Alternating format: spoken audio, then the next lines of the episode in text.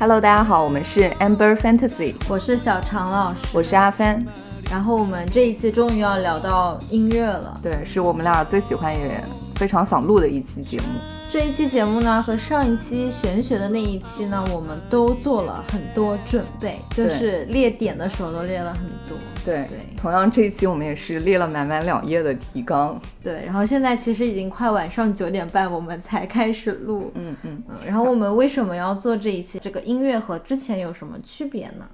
嗯，首先就是大家看到我们标题也可以知道，就是我们主要想突出如何发现一些新的好听的音乐，或者说在我们的日常生活中，你有没有什么其他的就是发现新音乐的一些办法和形式？可能就是在我们现在的生活中，大家嗯接触到新的音乐或者新的歌的一个形式，还是靠一些，比如说大数据推送那种，像有的人可能会刷抖音啊，刷一些什么小视频之类的，然后你的身边就会被那样的音乐所充斥着，或者说很多人就会被那那些类型的音乐所洗脑，但是很多人他可能就会把它当做日常生活中的一个音乐来源。他就不会想自己再主动去探索了，或者比如说像我们平时听的一些乐队啊，或者某种类型的音乐，包括我觉得我们之前的节目总是在讲的，比如说像爵士啊。摇滚，然后我们听到一定的程度也会有一些苦恼吧，就是好像每次被推荐的音乐都是比较类似或者相同的类型，因为这个现在这些音乐 app 它都有一个大的数据库，那你长期听某一个音乐，它就会给你推荐类似的了。我之前其实有过一个疑问，然后我也跟阿帆讲过，就是我在想，比如说有时候我们因为音乐爱好会去结交新的朋友嘛，但是我又会反过来去反思，那是不是因为这个大数据的原因，让我们捆绑在了一起呢。对，就是可能，比如说像有的人会说什么，哎呀，我的这个网易云可能已经被我调教的很好了，上面推的就是日推都是我喜欢的歌。其实你有没有想过，它可能就是在你平时听歌的基础上，然后发现了你喜欢听的一些音乐形式和音乐风格之后，它就是给你推类似的东西。然后，嗯，渐渐的，比如说你跟身边的朋友去聊起来、去分享的时候，你也会发现，嗯，可能你身边喜欢类似东西的人也是差不多的。所以我们就产生了这样的一个疑惑，或者说我们也想去探索一些。不同的发现音乐的形式，所以于是就有了我们这一期的节目。其他的一些播客或者节目呢，他们可能会以这个音乐风格为切入点，然后大家可以往下细听。我们的切入点是什么？嗯，可不可以给你带来一些新的东西嘛？对，就是希望大家在听完我们这期节目之后，嗯，说不定或许会对你自己在探索新的音乐风格上，或者说新的音乐形式上，也会有一点启发。那我们就正式进入到今天的这个具体的内容吧。嗯。首先，第一点我们想聊的就是我们会从国家和地区这个点上去探索一些新的音乐，然后这边所指的国家和地区可能是会偏向一些。嗯，可以说是第三世界国家这种，就是可能在我们日常生活中接触到的并不是很多，不算主流，对，不算主流的。所以这边我们分了三个国家，第一个是柬埔寨，第二个是印尼，还有一个是朝鲜。所以我们就分别来推荐一下，或者说分别来简单的跟大家聊一聊。嗯嗯。然后其实柬埔寨摇滚，我们在之前做秋天的那一期节目，我有给大家推荐过，因为当时正好在看一个纪录片。有一个相关的专辑，也是和那个纪录片有关。然后那盘专辑叫《Cambodian Rocks》，之前有讲过嘛。然后我们就不在这边再推荐。如果有喜欢的朋友，可以自己去搜一下。为什么有想到讲柬埔寨呢？因为有一次我们几个人出去玩，当时是到一个精酿酒吧，对精酿酒吧。然后老板在放他的歌单，突然放到一首歌，我们所有人的眼睛都亮了，就觉得这首歌很好听。然后当时其实我们是完全没有听过的，但第一个感觉就是。好柬埔寨的风格呀，然后我们当时就听歌识曲了一下，哦，果然就是一个柬埔寨的乐队，嗯嗯，它是一个女子的乐队，然后叫 The Cambodian Space Project，那首歌的名字叫 Five Lady Cows，然后下面我们可以给大家去听一下，什么叫这种很典型的柬埔寨风格。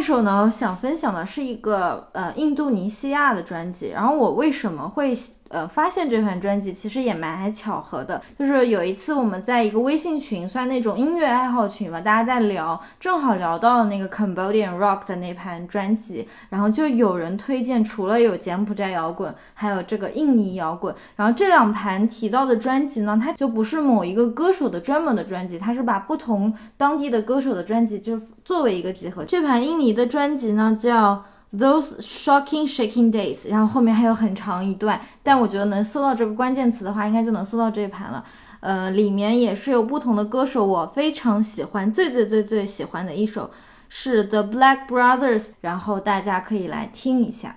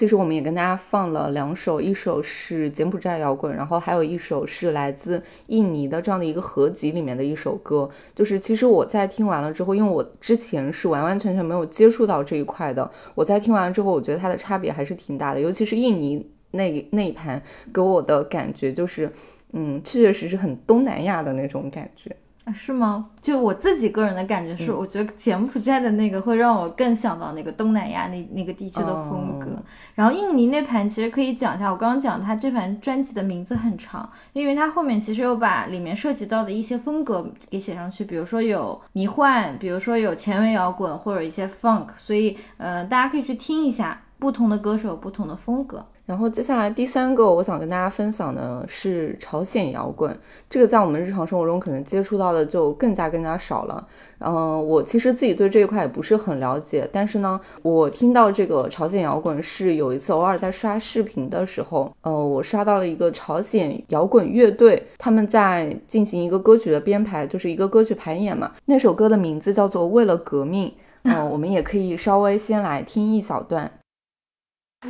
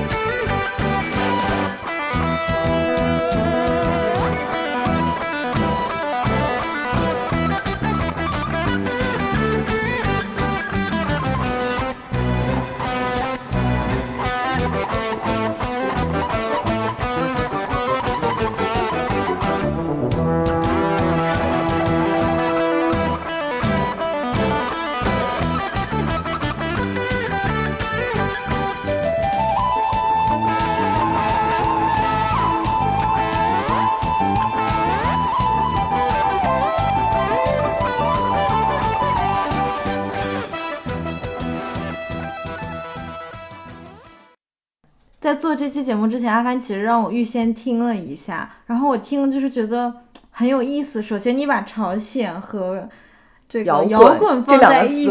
起已经就是一个比较有冲突、很有意思的一个组合吧。嗯我觉得刚刚听了那首歌的感觉，就是很像那种军事新闻前面会放的一个音频。其实我觉得刚刚放的这首歌还是就是里面融合的东西还是挺多的。他想传递或者说他这个音乐的编曲上各方面，我觉得他做的还是挺不错的。就是你会觉得这首歌听起来还是不错的一首歌，并且它呃有一点让我联想到了像那种上个世纪。对，然后刚刚小常老师有跟我讲，有点像那种台湾当时。呃，那边有传过来的一些音乐风格就是闽南那边的流行，上个世纪闽南流行音乐的那种，有一点点让我想到那个了。对，总之我就是觉得它结合起来非常的有意思，是之前完全没有接触过是的，然后如果大家有条件，你可以呃，这个视频是可以在 B 站搜到的，就是你搜朝鲜摇滚，然后它播放量最高的一个就是这首歌叫《为了革命》，大家看一下那个视频，可能会发现，呃，这些乐队里面的乐手他们穿的都是非常可以说是非常的保守正经的那种感觉，嗯，通过视频其实也可以发现他们的演奏技巧并不是那么的花哨，但是呢。最终听出来的音乐，或者说他们所想表达的一个内容，也是有一点就是被框在里面，但是他没有想传达一些嗯其他的一些情感因素在里面，所以我觉得就是从从这个名字上，朝鲜和摇滚这两个放在一起，大家其实可以大概能感受到它的一个呃整体的带来给大家带来一个听觉上的感受吧。对嗯，然后其实我们刚刚讲的这三首呢，当然我们只能简单的讲一讲，因为也是我们偶然接触到的一些东西。我们为什么要把它们拎出来讲？因为觉得这其实是我们日常生活当中不太能容易接触到的很少很东西。少，对，就是大数据它也算不到你这，可能也能算到吧，但是会这个几率就是你得有一个开始能接触到这个大数据才会给你推。如果我只是一直听我们之前的一些音乐，那你可能就是听不到这样很新鲜、很有意思的东西。嗯，刚刚是我们讲的第一点，就是从国家和地区上我们了解到的一些新的音乐形式。第二点，我们想从语言上，嗯，其实可能会有的朋友在听到我们讲第二点之后，会想，哎，你们为什么不把语言和国家还有地区这个放在一起去讲呢？但是这边我们讲的语言，并不是说，比如说，哦，我听英文歌，还是我听法语歌，我听日语歌，我听俄语歌这种，我们是想讲一些，呃，比如说同一个乐队，他可能会用他的母语去演唱，也有可能他会用其他的语言去演唱，我们会想从这样的一个切入点来入手。然后我为什么会想到这个大的点呢？其实也还蛮有意思的，就是我很喜欢的一个乐队，其实之前也有提到过，叫 DYGL，然后它是一个日本的乐队。嗯，就是我现在回想起来，我听 DYGL 其实算我开始听日本乐队的一个开头，就是我之前听的都是这种英语国家的一些乐队或者音乐，然后接触到 DYGL 其实也还蛮巧合的，就是他当时和另外一个日本乐队来做巡演，然后那场巡演我是没有去的，但是我的朋友去了，然后我朋友去听了那场现场以后觉得非常的好听，就线上推给了我，我就在线上听了他们当时的那盘专辑，我觉得哇。好好听，DYGL 这个乐队，它虽然是一个日本乐队，但它的歌基本上都是以英文为主，而且它的风格算作是 break pop，算完完全全的 break pop，而且即便它是一一支日本乐队，对，而且主唱叫秋山杏树，他非常喜欢就是英国文化，所以他的演唱的口音，包括他平时说英语的那个口音，就是在完全的模仿英国人。所以如果你不告诉别人啊，这是一支呃本日本乐乐队队，可能大家对日本乐队的印象和日本人讲英语的印象就是，哎，口音太重了，很多人真的会以为他们就是一支非常纯正的英国乐队。那么我们可以先放一首歌给大家听一下，来感受一下这个 日本人唱的 Britpop 是有多么的 Britpop。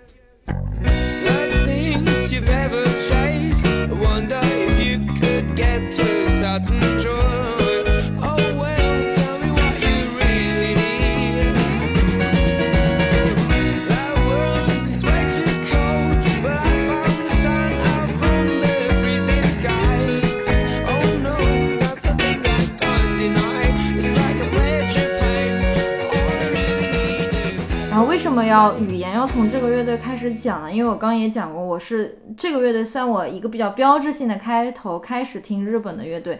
直到我再往后去听，去了解更多类型相关的乐队或者不一样音乐类型的日本乐队，我才发现，哦，一些日本本土的，就是他们唱日语的乐队也会非常的好听。刚刚小常老师推的 DYGL，他刚刚也有说，就是嗯，他们的英文发音非常标准，然后打破了大家对日本人英语发音不标准这样的一个普遍的印象嘛。但其实就是呃，再列一列的话，类似的乐队也还是挺多的。就比如说，它是一个来自于日本的乐队，但是它唱其他国家语言，啊、这个其他国家语言大部分当然就是指英文了。嗯、一个很有代表性的就是我们之前有推过的 One OK Rock。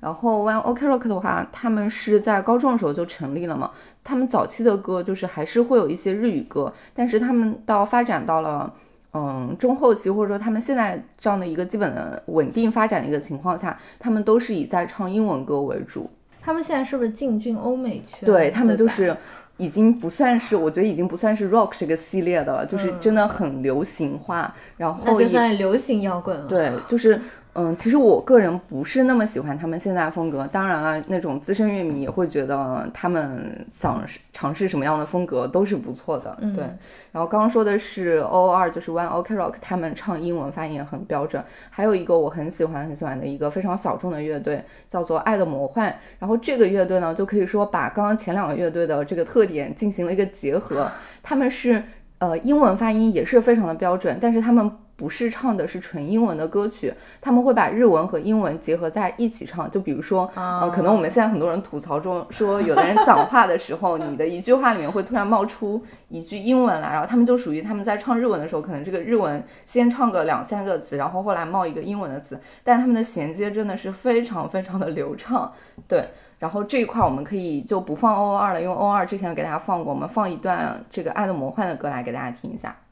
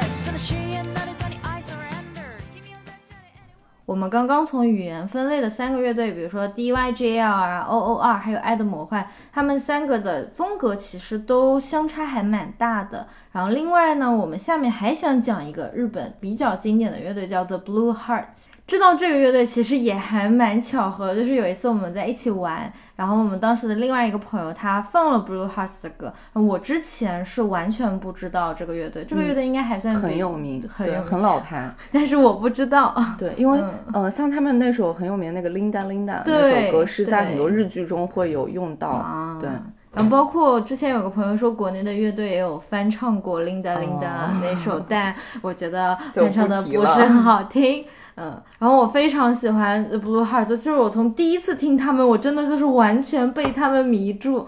我就发现他们其实是朋克乐队嘛，但和我以前听的，比如我小时候最早接触的一些朋克，就是还是蛮不一样的。比如说那个 Green Day 这种，然后我有注意到他们的一些歌曲里面会加入，比如说像钢琴的声音或者口琴的声音，还蛮不一样。我很喜欢这种结合。对，其实我觉得很多音乐音乐流派或者说音乐风格，它到了一个不同的国家，就就会得到在当地一个更加不一样的发展。比如说像可能我们广义上所认为的朋克乐队的风格，然后在日本本土来，它有得到一些新的发展。反正我还蛮喜欢蓝星的这种结合，因为以前听的或者比如像那个信手枪 Sex Pistol，它怎么会加入这个口琴呢？你会觉得哦，口琴是不是 Bob Dylan 嘴上那个东西啊？所以我真的还蛮喜欢听到不同乐队一些新的组合，真的很有很有意思。嗯，那我们既然讲到蓝星，还是放一首他们的歌吧，因为他们的歌真的非常非常的好听。要放琳达琳达吗？要不放一首其他的吧，因为那首太有名了。嗯还想讲一点，就是我们前几天出去玩，然后另外一个朋友正好也提到，就是他们的歌还有一个特点，就是嗯，除了好听，然后你每首歌再仔细去看歌词的话，又会有很不一样的感觉，就他们的歌词写的也非常的好。那我们来听一下蓝心的。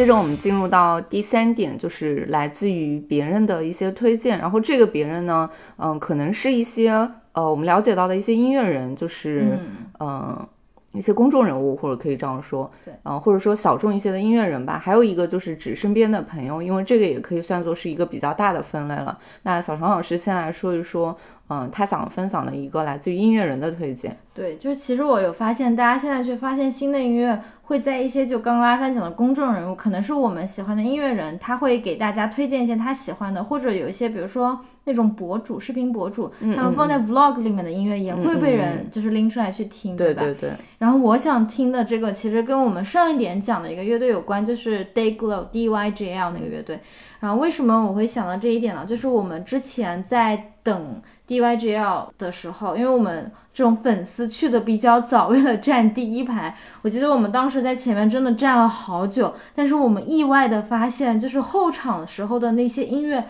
都非常的好听，然后我发现除了我身边那一排朋友，大家都在就是听歌时期。对自由女神的样子，我 你你说到这个，我想到之前 就是一般像去 live house 看演出，如果大家到的比较早的话，然后嗯 live 嗯 house 里面也会放一些对就是音乐嘛，然后很多人就会在那边先听歌识曲一番。对，就是其实 live house 它在后场的时候都会放一些音乐，嗯嗯嗯但是那样子密度、那样子大范围的听歌识曲，我们还没有见过。就是我们就好像每一首都太好听了吧。最后呢，在那场演出结束，因为我们跟那个主办就是还是有一点点联系，我们就问了一下，结果那个主办跟我们讲，就是前面放的一些歌是主唱自己的一个歌单，特地为这个后场做的歌单。嗯我就觉得哇，真的很用心对，很用心，很特别。嗯因为一般后场音乐可能是 live house 他们自自己的一个歌单对对对对，所以那场让我印象特别特别的深。那么，所以我就要来给大家推荐几个乐队，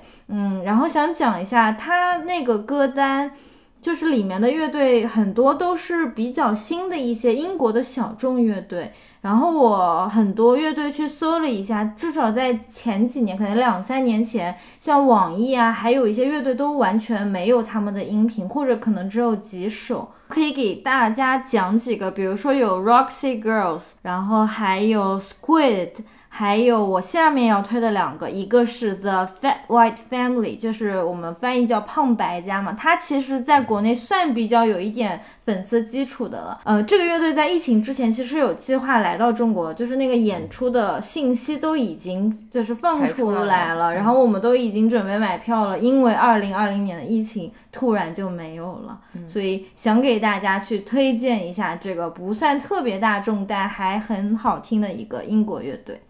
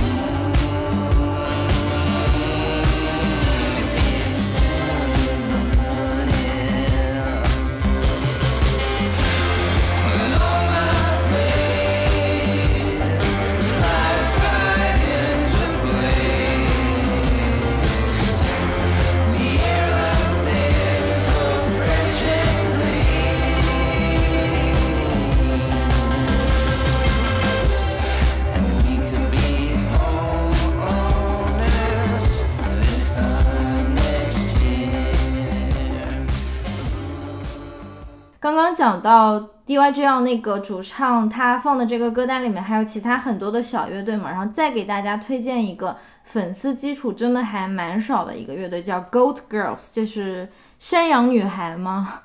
啊，这盘专辑也是他们的同名专辑，叫 Goat Girls。我想分享的这首呢，叫 Cracker Joe。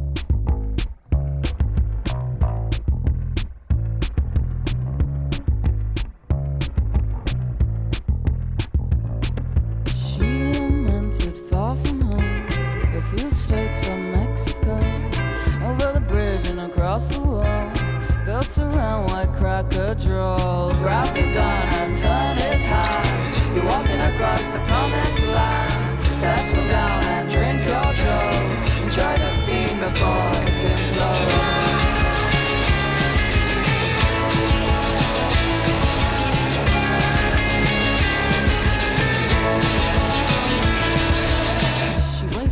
into the road,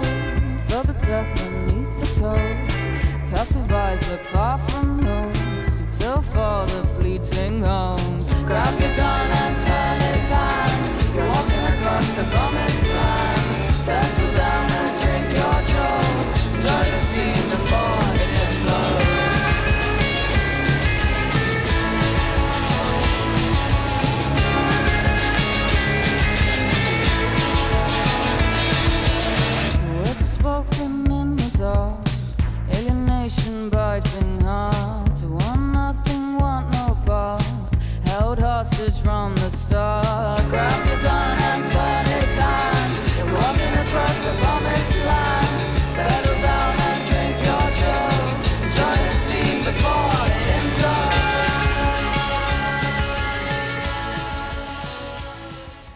听完刚刚小常老师推荐的来自于 DYGL 他们主唱的歌单里面的一首歌之后，嗯、下面其实我们刚刚在一开始也有说到，除了一些公众人物或者说一些音乐人的推荐之外，嗯，其实大家接触到更多可能是来自于身边朋友的推荐，所以这边呢，我先想来讲一个就是。呃，可以说是来自于我身边一个网友朋友的推荐吧。因为那段时间我对融合爵士比较上头，所以那位朋友给我推荐了一个来自于英国的乐队，叫做 Shack Attack，应该是这么读的。然后我听了一下他们的几几张专辑里面的代表作品吧，我觉得有一种嗯很轻快的那种旋律，让我觉得非常的上头。然后上头到什么程度呢？就是我去淘宝把他们基本上能搜到的那种实体专辑都买下来了。然后这个乐队其实是成立于就是上世纪七十年代，就是距今还是有一段时间、有一段距离的。但是你听他们的这个作品，或者说他们的作品想要给你带来的这样的一种感受，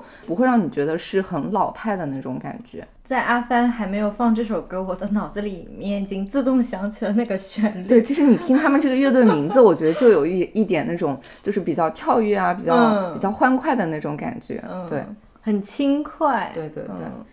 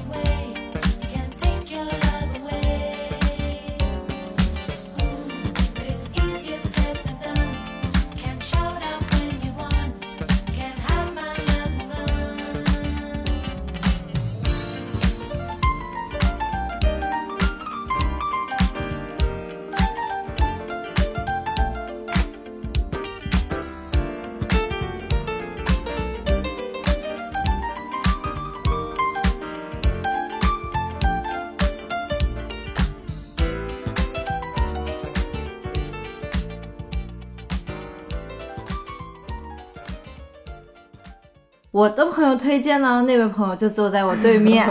就是阿帆。对，我们之前在一个群里，他推了一首歌，然后我觉得那个歌是没有音源的，对吧？是你自己录制的吗？对对，嗯，然后那个我们称之为拍手歌，对，其实它的名字叫做 Pyramid 金字塔。对、嗯，那那首歌真的非常非常的洗脑。对，嗯，我们另外几个朋友后来去爬山，我们想说，哎，要不放一下拍手歌，然后发现那首歌真的，我们就一直不停的在停不下来了对，不停的在循环。然后它是一个日本的乐队的，呃，是是一个音乐人叫做日野浩正，他是吹哦小号的。嗯、他也是主要以演奏融合爵士为主。嗯然后那张专辑是他的，是这首歌的一个同名专辑。那张专辑也叫金字塔 Pyramid，然后那首歌就是这张专辑的第一首。我是在呃网易搜了一下，网易是有这张专辑的，但是网易没有版权了。哦然后 Apple Music、Spotify 上就直接搜不到这张专辑，但是它的实体专辑其实还是挺好买的，因为当时发行量很大，所以像现在的话，你在市面上还能搜到比较多的它的实体专辑，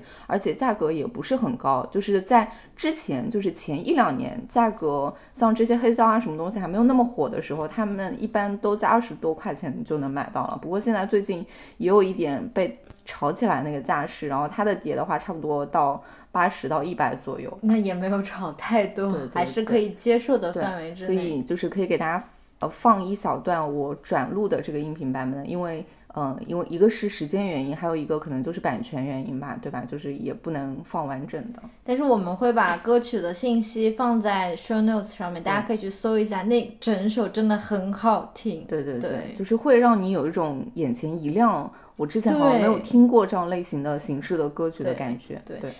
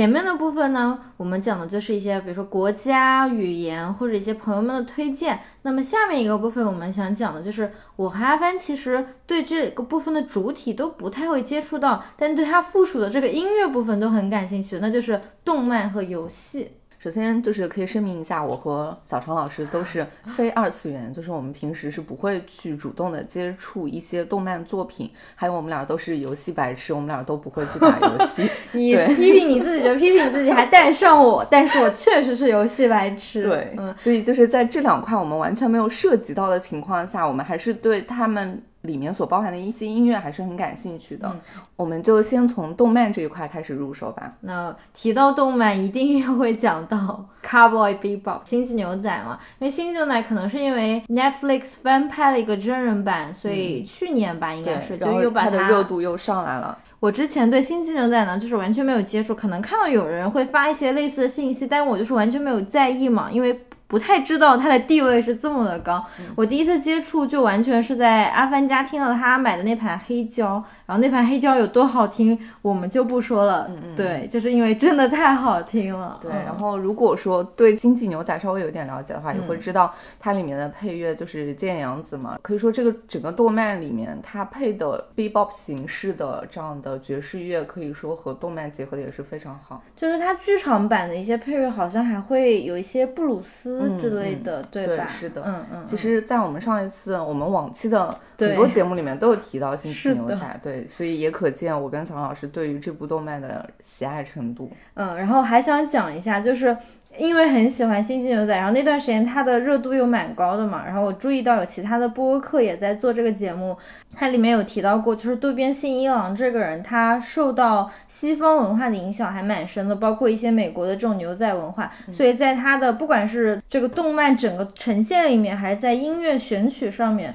都是会带一些这方面的元素。对，其实这样聊下来，我发现很多日本的这个音乐音乐创作人也好，还是歌手也好，就是他们最先开始都是受西方的影响非常深，尤其是美国这一块儿。但是呢，他们又能将就是西方的东西东西跟日本本土的东西结合的非常好，然后从而演变出一套就是完完全全是属于他们有非常明显的日本特点的这样的一个东西来。我哥哥呢是一个非常喜欢这种二次元动漫，就他对日本的文化了解非常多的一个人。我之前有跟他聊过，就是这个《星际牛仔》，我说就一般动动漫我可能不太能看得下去嘛，但是《星际牛仔》我真的觉得它整个动漫就是让我觉得。也非常非常的好看，然后他就也给我就是推荐了多边信一郎的另一部作品叫混沌武士。对，就阿帆也想推荐《混沌武士》的这个歌曲。其实，在上一期我们也有放过《混沌武士》的话，就是里面那个 New j a b a s 里面的有收录他的一首歌。对对我其实在，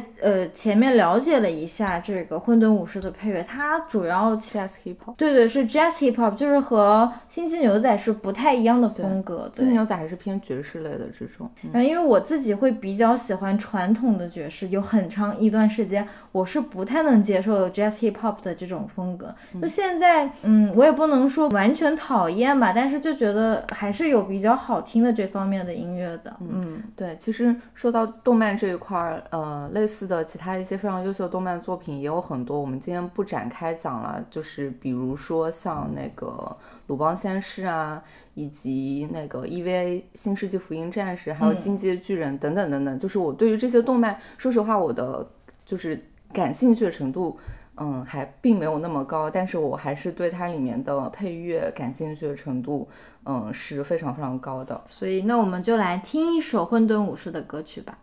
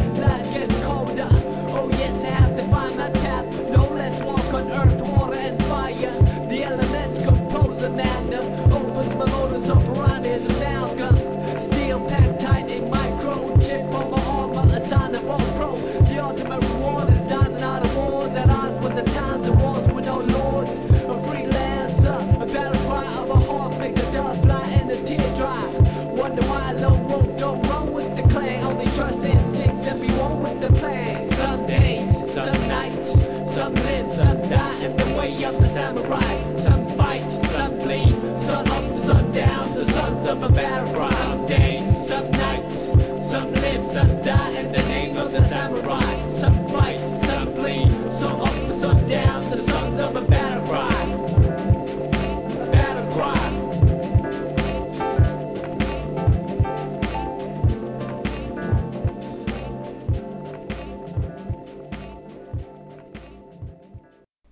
是跟大家聊到的有关动漫作品里面的一些配乐，嗯、接下来刚刚也说了，我们还想聊一聊，就是我们俩都非常不擅长的一个领域，就是 游戏这一块儿。就是我和小龙老师是属于完全不打游戏的人嘛，嗯、我接触到这一块儿。嗯，也是一开始我了解到一些日本的作曲家，像很有名的木黑藏司，他是《女神异闻录》这个游戏的编曲，他在这个里面所创作的一系列的这个原声，我觉得和这个游戏贴合的也是非常好。虽然我没有玩过这个游戏，但是我大概了解了一下它的这个情节，然后我发现它每首这个曲子我基本上都有听下来，在我没有玩过游戏的情况下，然后它可以让我从侧面，就是另外一个角度，间接的去了解一个我完全未知的东西。虽然我不会在后面去接触到它，但是我觉得它给我打开了一个可以说是新世界的大门吧。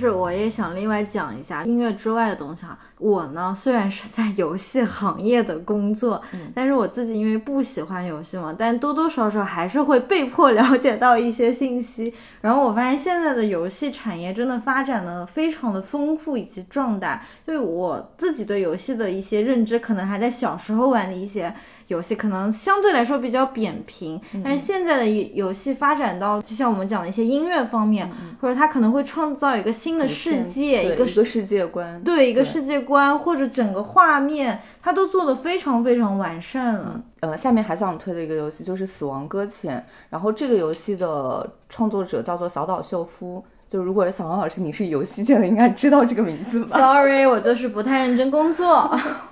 对，然后这个游戏的话，其实和当下的一个我们现在所生活的一个世界下的背景还是有点联系的。它讲的就是在一个可以说是比较世界末日的一个情况下，然后一个美国的。可以说是快递员，然后为各个地方的人去运送物资这样的一个主线剧情。嗯、它的里面所用到的配乐是一个来自于冰岛的乐队，叫做 Low Roll。我觉得这个乐队他们的音乐风格就和这个游戏所想给人传达出来的这样的一个感觉，就是非常非常契合的。呃，我在 B 站有看过一些这类呃这个游戏的试玩，然后它那个画面加上那个游戏的配乐，你就会觉得真的是一种非常享受的事情。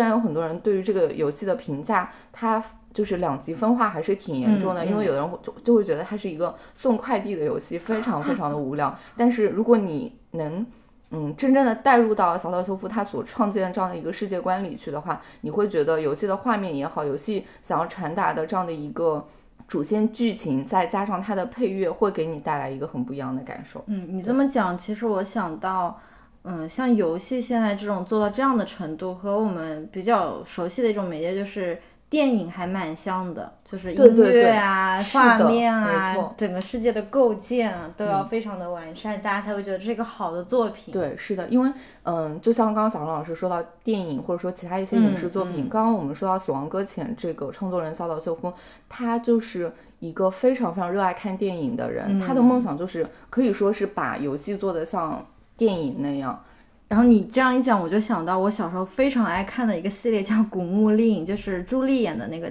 电影嘛。长大了我才知道，哦，它是是有游戏版，它是游戏改编过来哦的电影，对对对对然后有些可能是电影改编成游戏，游戏包括《生化危机》也是先有游戏再有电影的。的对，其实聊偏了一点点。虽然可能有一点点偏，但是我们想说的就是探索音乐的这样的一个过程，探索新的音乐形式一个过程，也给我们带来了很多新的发现。对比如说像动漫，比如说我们通过听一首歌，呃，逐渐想去了解到这个动漫，或者说我们对一个自己完全未知的领域有了一定的了解，有对它提起了一点兴趣，我觉得总的来说也是一个非常好的事情。对因为你在当下这种可能看似很平淡，甚至很无聊的生活中，能嗯有给你带来这样冲击，或者说能给你带来这样新鲜感的东西，还是比较少的。对，包括就像我们听一些音乐，比如说刚刚讲柬埔寨音乐，我会去了解一下它红色高棉那段历史，或者因为我想听日本的乐队，我因为苦于不会日语，甚至就是萌生过想去学一下日语的念头。我觉得这都是音乐带给我们一些新的分支。对，好，那因为今天由于时间原因呢，我们这一期讲突破大数据闭环，发现新医院，我们就分上下两期。以上就是我们聊到的第一期的内容。嗯，后面呢，我们还有一半内容会放到第二期去讲，所以如果大家喜欢我们这一期内容的话，也不要忘记去收听我们在后面会更新的第二期。对，那么我们就讲一下 Happy Hour 吧。对，因为前面做了一些嗯限定的特别节目嘛，我们 Happy Hour 也断更了一段时间。断更了两期啦，，今天我们就来聊一聊，嗯，我们最近的 Happy Hour 吧。嗯，已经有好久没有讲 Happy Hour，我已经储存了很多 Happy Hour，、但是这个时间线呢要推到很久之前了。那你先来呗。嗯，嗯我先讲一个三月份的 Happy Hour 吧。虽然现在已经是五月份了，但是这个 呃 Happy Hour 我,已经想了好久了。就是我在三月底的时候拥有了自行车。哦，对对对对对对,对。然后最快乐的就是我的这辆自行车呢是。呃，在闲鱼上买的一辆二手的车，但是它的状态还是非常非常的好的像，新的一样，对，像新的一样，所以我就是可以在同城去提车，不需要等那个快递苦苦的寄过来，然后提完车之后，就是当晚就把车骑回了家，所以我是好久好久都没有骑过自行车了，没有骑过真正属于自己的自行车了，可能会骑共享单车啊什么的，但是共享单车的话，就是嗯、呃有的车可能还不是那么的舒适，或者说骑起来不是那么的舒服，但是这次意外的买到了这辆二手的，呃，但是看起来像是全新的自行车，是非常非常的好骑的。我现在呢，就是每天骑着车上下班，我觉得非常的开心。对，自自从阿帆有了自行车以后，真的几乎很少看他开车，除非迫不得已要搬东西的时候。对对对，然后每次跟朋友出去玩，我就在纠结啊，我要不要骑自行车出去呢？甚至有一次，他本来没有想跟我们几个玩，他就是说我来见一面你们吧。我感觉他就是想炫耀一下他的新自行车。是的，所以这就是我从三月份嗯、呃持续快乐到五月份的一个东西，自行车给我带来的快乐。那小川老师，你的 Happy Hour 呢？